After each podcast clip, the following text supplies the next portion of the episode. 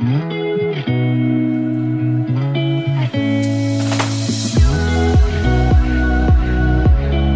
集节目参与好好 Podcast 串联活动。Hello，大家好，欢迎来到 Annie 的爱情急诊室，我是 Annie，你的爱情诊疗师。在这里，我会解答大家在感情上遇到的疑难杂症，也会邀请听众朋友来节目上分享亲身经历的感情故事。喜欢我们的话，欢迎到 Apple Podcast、Spotify 给我们五星评价，大家的回馈对我们来说都很重要哦。那么最近我们的 Line 社群也陆陆续续有一些社群限定的活动，像是感情的成长课程啊、读书会啊，甚至可能未来呃疫情过了之后有实体的活动等等，都非常欢迎大家加入。那刚刚最一开头有说，就是这一集节目是参与好好 Podcast 的串联活动。其实这个活动是这样子的，就是好好邀请各位 Podcaster 一起分享自己学习的经验。那对于我们频道，来说，我觉得我最想要分享的就是在爱情里面成长的故事。因为其实，呃，如果有来参加过我们社群举办的读书会，你就会知道，嗯，我曾经跟大家分享，就是呃，每一段爱情其实都是我们成长的养分。不管是你自己的经验也好，还是你别人的经验也好，其实我们都可以从过去的这些故事里面互相学习。那对我来说，我自己在爱情里面成长的故事，其实是。关于我跟我前任相处的故事，那其实关于我自己的感情故事，我一直以来都没有在节目里面透露太多。如果比较有在关注我们的朋友，应该会知道说，就是我上礼拜到交友雷达站，就是一个在讲交友软体啊，然后感情友情，其实性质上跟我们还算是蛮相近的一个 podcast，叫做交友雷达站。那主持人 Darby 呢，就邀请我到他们的节目上去分享，就是觉得男朋友能不能够当好朋友。那他在跟我聊这个议题的时候，他其实是就是。引用了我之前就是写过的一篇半创作文，一样，如果是就是资深粉丝的话，应该会知道，就是大概在第二十二集的时候，我曾经朗读过这段创作文。那 Darby 他就跟我聊，就是关于我跟前任相处的一些故事，然后还有我在这段爱情里面的想法。其实我写下那篇文章到现在也半年多了。那会写那篇文章的契机也很特别，就是在去年暑假，我刚好收到其他创作者的邀请，希望我可以写下我自己在爱情里面成长的故事。那给他当做是一个有点像客座文章的感觉，就是他在他的呃 IG 上面分享我的故事这样子。其实他邀请我的那个时候，刚好是一个有点特殊的时间点，就是我刚好适逢到。要分手的时候，那所以其实写下那个故事是算是我的亲身经历。那我刚刚说他是不是创作文的原因是，其实就是我有稍微改编一下，然后融入了一些可能不是真正的故事的一些内容这样子。那虽然说它算是创作文，但其实我当下是写的非常非常的难过，就是因为那都是我亲身经历的感受，然后也是当下我正在为此痛苦着。所以，其实我写那篇文章的时候，我是非常非常难过的。甚至我，呃，分手之后，有把那篇文章传给我的前任看，就是给对方看，让他知道说，其实这是我最真实的心境。那先说一下我们分手的原因好了，其实就是时间的分配不太一样。假如说我的时间分配，我算是呃，可能切成大概是三三等份啦，三等份左右。那可能是呃工作和我自己的休闲时间，和我跟我男朋友相处的时间。但我男朋友他的时间切割可能就只有呃跟我相处的时间和工作，就只有两份，因为。对他来说，就是他没有什么太多的休闲活动，所以他的休闲活动就是跟我相处的时间。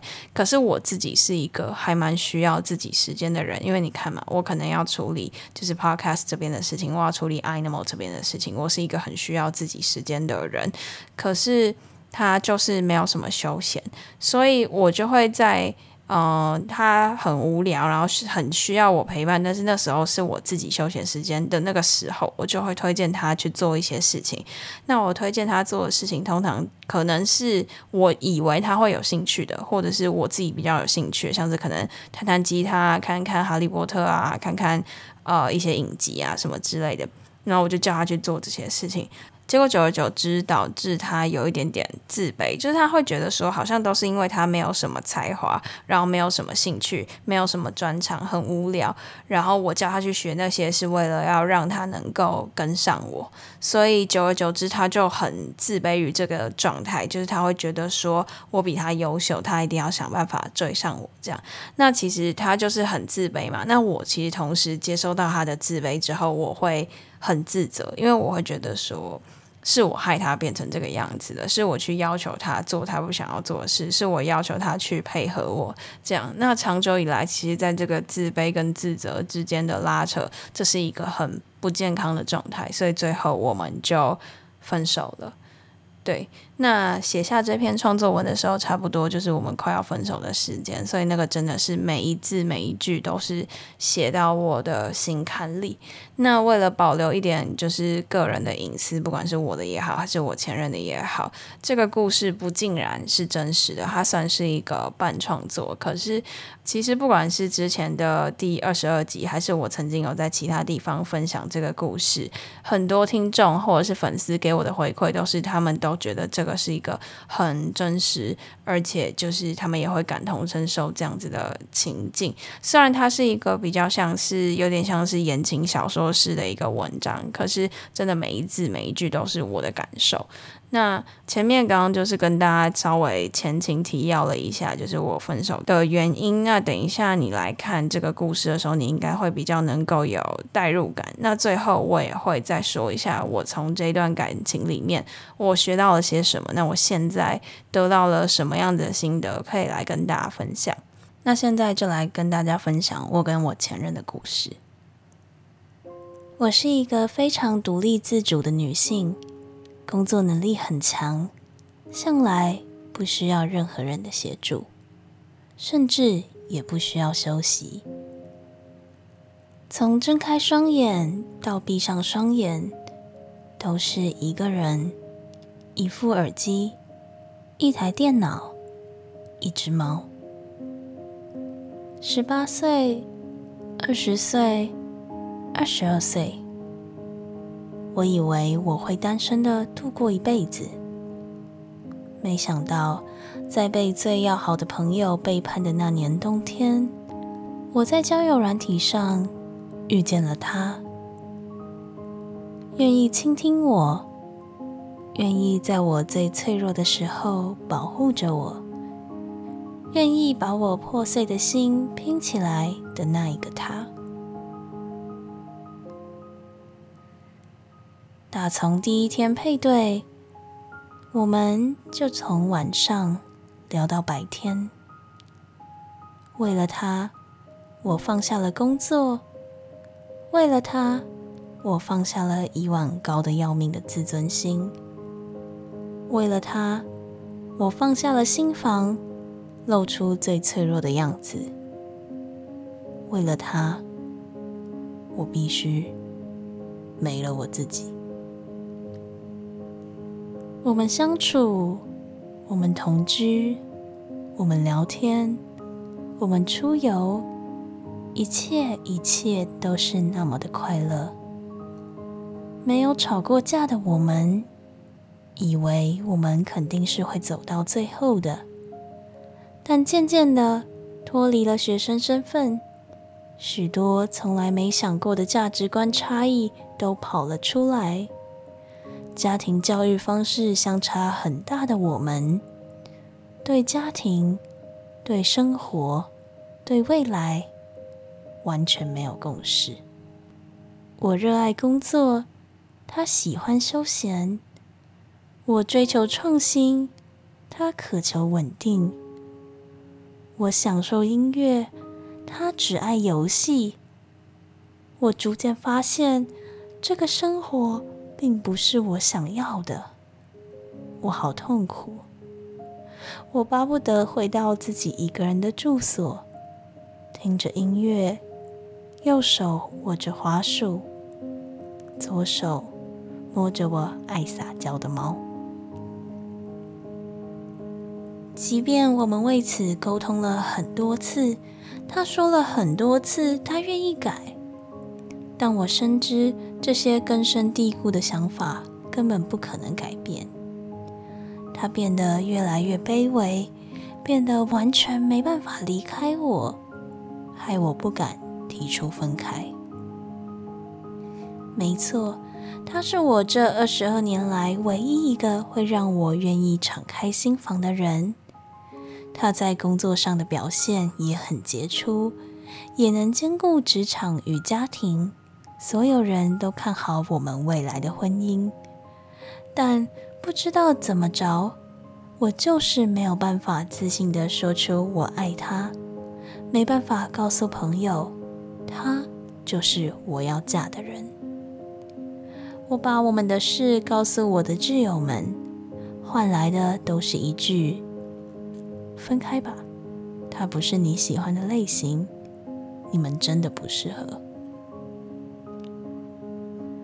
我知道他很爱我，很卑微的爱着我，让我没办法提出分开。但这份窒息的爱真的压得我喘不过气来。原先我的生活是八十趴的工作，二十趴的自己，但为了他。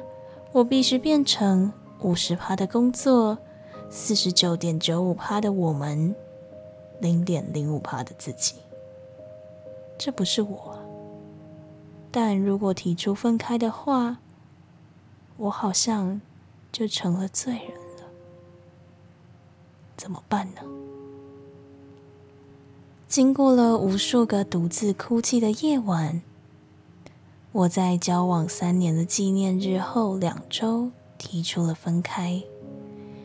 他异常的冷静，把属于我的东西还给我。我拉着行李箱回到了一个人的住所，打开电脑，戴上耳机，握着滑鼠，仿佛又回到了从前的我。耳机里播着的是好乐团的《我爱你，却不能拯救你》。可你是你，我们是独立的个体。你喜欢做你自己，我讨厌这种无能为力。我爱你，也爱着我和你。我爱你。却不能拯救你。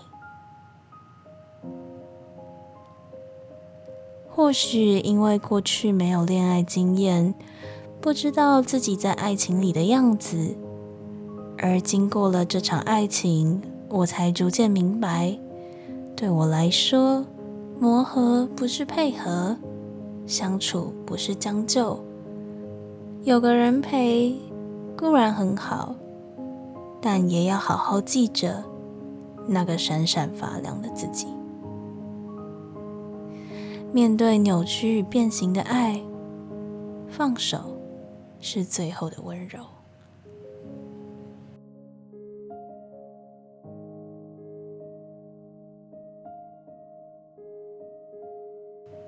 以上就是记录我和我前任从相处到分开的一个半创作文。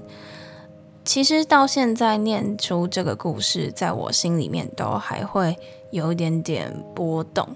刚刚在我录音之前，我开了一个深夜直播，很好笑。其实我本来是想说，就是我边录音，然后边同步就是开直播，这样大家就是也可以在睡觉的时候就是听到我的声音这样子。可是就是。不知道为什么，就觉得说边录音边有人在看的时候压力好大，然后讲一讲我就直接很出戏，我就放弃录音了，我就直接开始开直播，然后在那个直播里面说了很多关于这段故事的更 detail 的内容，就是对，这是深夜限定。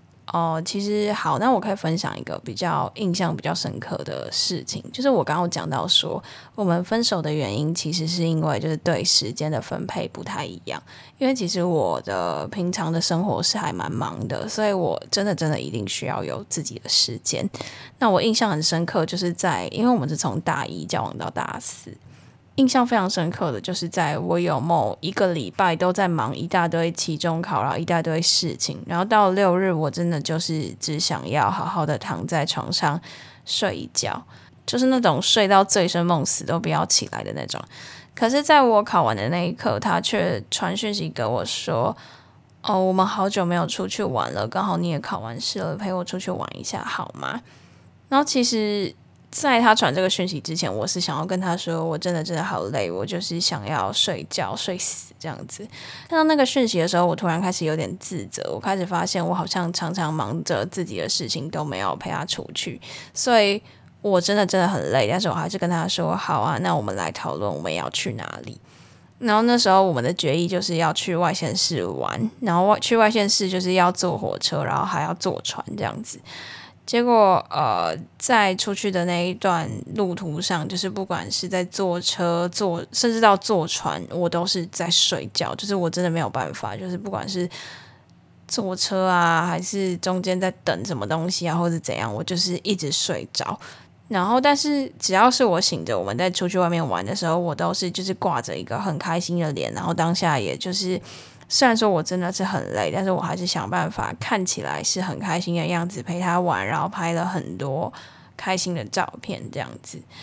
但是呃，回到家，我那天玩完一整天，回到家我真的是超级无敌的累，而且很后悔为什么要出去玩的那种心情。因为其实说真的，我前面的。呃，节目应该也常常讲说，就是我觉得两个人的一切都希望是是心甘情愿的，而不是去配合。那在我刚刚说的那个故事里面，就是我已经做了这个去配合对方的这个动作，所以其实我心里面是非常非常心不甘情不愿，但是我还是做了。所以我回去真的很累。正当我想要传讯息跟他说，我真的很累，我洗一洗就要睡了，今天就不要讲电话什么这样子，他却传来讯息跟我说。今天出去玩，真的真的好开心哦！好久好久没有这样子牵着宝贝的手出去玩，然后没有这样子，呃，就是让宝贝靠在我的身上，然后坐车睡觉这样子。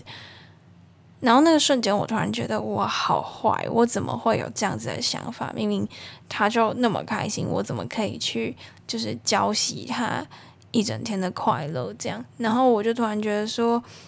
为什么你可以这么开心，然后我可以我可以这么狼狈这样，然后我就又忍下来这样，然后其实这件事情算是放在我心里面很久很久的疙瘩，就是因为我做了配合的这个动作，我忍下来了，结果其实我是很不开心，但是我看着他的开心，我反而是更讽刺的感觉，我不知道大家能不能够理解这种心情，就是。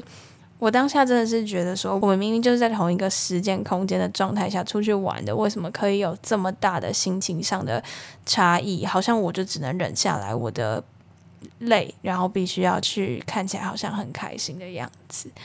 然后这件事情真的放在我心里面很久。当然，它不是我们分手的原因，怎么可能会是？就这么小的一件事。但是这件事情真的让我很深刻的感受到，就是每个人的时间分配是真的不一样。然后。呃，我为了这样子，为了让他开心，所以我去委屈的配合，然后导致这件事情放在我心里变成一个积了很久很久的疙瘩，这样。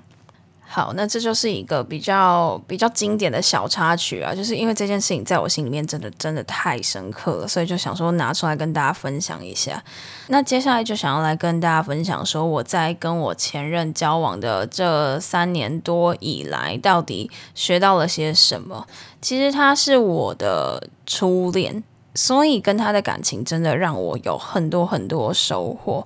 我在之前的集数里面应该有讲到说，我觉得我是一个对初恋来说有一点算是洁癖吗？或是你要说他有点像处女情节，我觉得也是，你也可以这样子讲。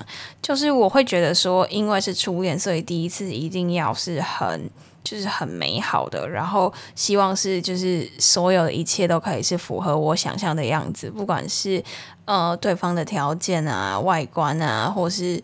我想象那种就是公主王子幸福美满的样子啊，一定能够走到最后啊，什么之类的，我就会觉得说，好像初恋就是应该要讲。所以其实虽然中间我们谈了几次分手，但是我还是不希望这一段感情会那么快的结束。我们会讲分手，其实真的不是那种随便讲的，就是不是那种情绪勒索式的讲，是真的都有深思熟虑过，说觉得我们不适合要分开这样。但是我觉得。当你开始想这件事情的时候，你就会觉得对方的头上好像都贴了一个倒数的日历的感觉，就会觉得说，好像你已经看到你们的感情会结束，那现在就是一天一天的在倒数，那种感觉其实很差，然后到最后就是一个很不健康的结尾。啊，讲远了。对，就是其实这一段感情最重要，就是让我知道我自己在爱情里面的样子和我在爱情里面的需求。因为我刚刚讲说，我对初恋有一点那种洁癖，或者有点像处女情节的感觉。但是其实真正谈下去这场恋爱之后，我才发现说，哦，原来其实我设的那些门槛可能。不是真正的门槛，或者我在乎的事情，其实可能也没有那么重要。反而我在乎的是其他、其他、其他事情。就是我必须说，没有谈过恋爱，真的不知道自己会这个样子。尤其是就是在比较算是比较晚才有第一段恋爱这样子。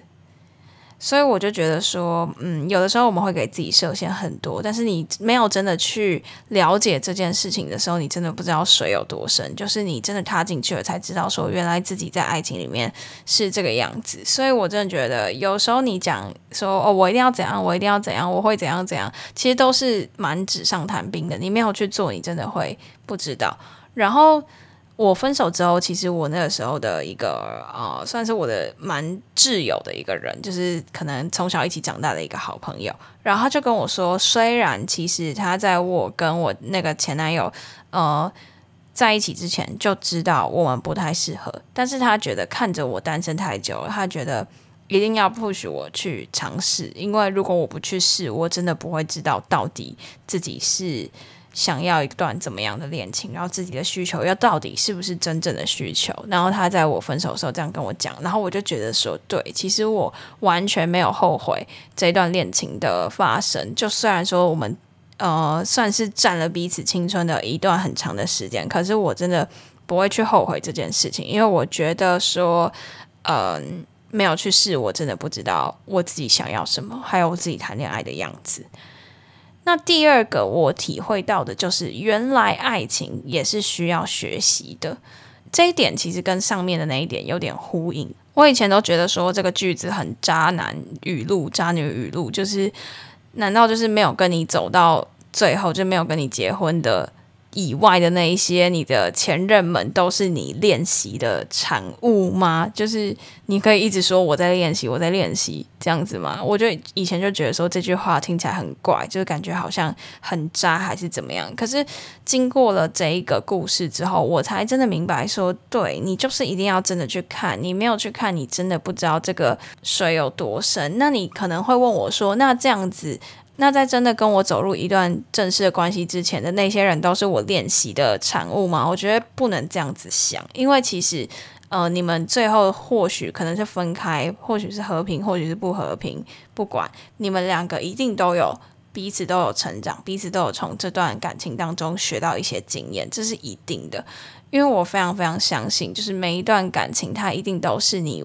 成长的一个养分，你把它举例在其他事情上面也是一样，不只是感情。就像有的时候，你以为你的一些生活经历或者一些经验，好像是在浪费时间，可是过了很久之后，你可能会突然发现，那个技能在未来你的某一件啊某一个任务上面，好像又突然用到了那个技能，它未来一定会有帮助，只是那个未来可能没有来的那么快。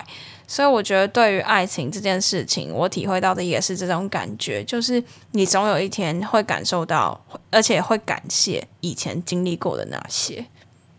那第三个我所学到的事情就是，呃，不要因为你的另一半就去绑住了你自己。你要想，爱情是一个比较加分项的东西。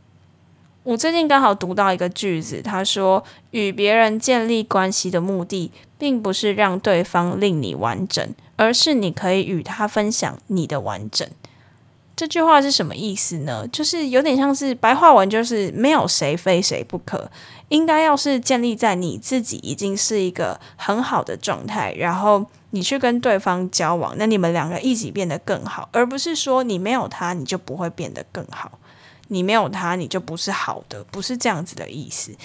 很多人会说你要先自爱才能爱人，大概就是这个意思。因为没有谁是一定要对方来完整你的，而是你们两个完整的个体一起变得更好。所以我在我的那个文章的呃末段才会讲到说，就是有个人陪固然很好，但你也要好好记着那个闪闪发亮的自己。对我来说，我想要传达的寓意就是类似这样。就我觉得说，如果说你的好一定要跟对方绑在一起的话，这真的。太窒息了，就是没有谁一定非谁不可啊！如果今天这样子，你一旦失去他，你的世界是不是就要崩坏了？你的世界就要崩毁了？这样子是一个很不健康的状态。所以说，就算你的粉红泡泡再大，就算你觉得现在真的有他多幸福多幸福，请你也要记着，你们是两个很完好的个体，一起变成了更好，而不是说你有了他，你才变得更好。那以上呢，就是我在这一段初恋的感情当中学习到的事情。那非常感谢好好好学校这次办了这个 podcast 串联的活动。那未来呢，这一集 podcast 和我写的文章也会上架到好好的平台。那到时候我会再发在 IG 还有社群。那再那再麻烦大家帮我们按赞，这样子对。这算是我第一次在就是 Any 爱情急诊室里面这么裸露的来讲这一段故事，但其实我真的觉得我在这段感情当中成长了很多，也有很多就是也有很多我的感受都有在。一些集数里面有跟大家分享，都是因为这一段感情带给我的一些成长，所以我会在结尾的时候会想要跟大家说，就是或许你会因为一段感情非常难过、非常悲伤，然后可能走不出来，但是你要相信，它未来一定会成为你成长的养分。那在最后，祝福每一位听众都可以非常自信的爱自己，相信自己是值得被爱的，才可以发展一段健康的恋情。那今天的分享就到此结束啦！喜欢我们的话，别忘了追踪我们的 IG Annie，你的爱情诊疗师，也可以点主页的链接，更了解我们哦。最后啊，如果你还在为情所苦，快加入我们的 LINE 匿名社群，写下你的问题。那社群也会陆续举办社群专属的活动。刚刚提到的链接，我都会放在下方的资讯栏，还有我们的 IG 主页。喜欢我们的话，欢迎到 Apple Podcast、Spotify 给我们五星的评价，也可以小额资助我们继续创作。那么感谢大家的支持，我们下期见啦，拜拜。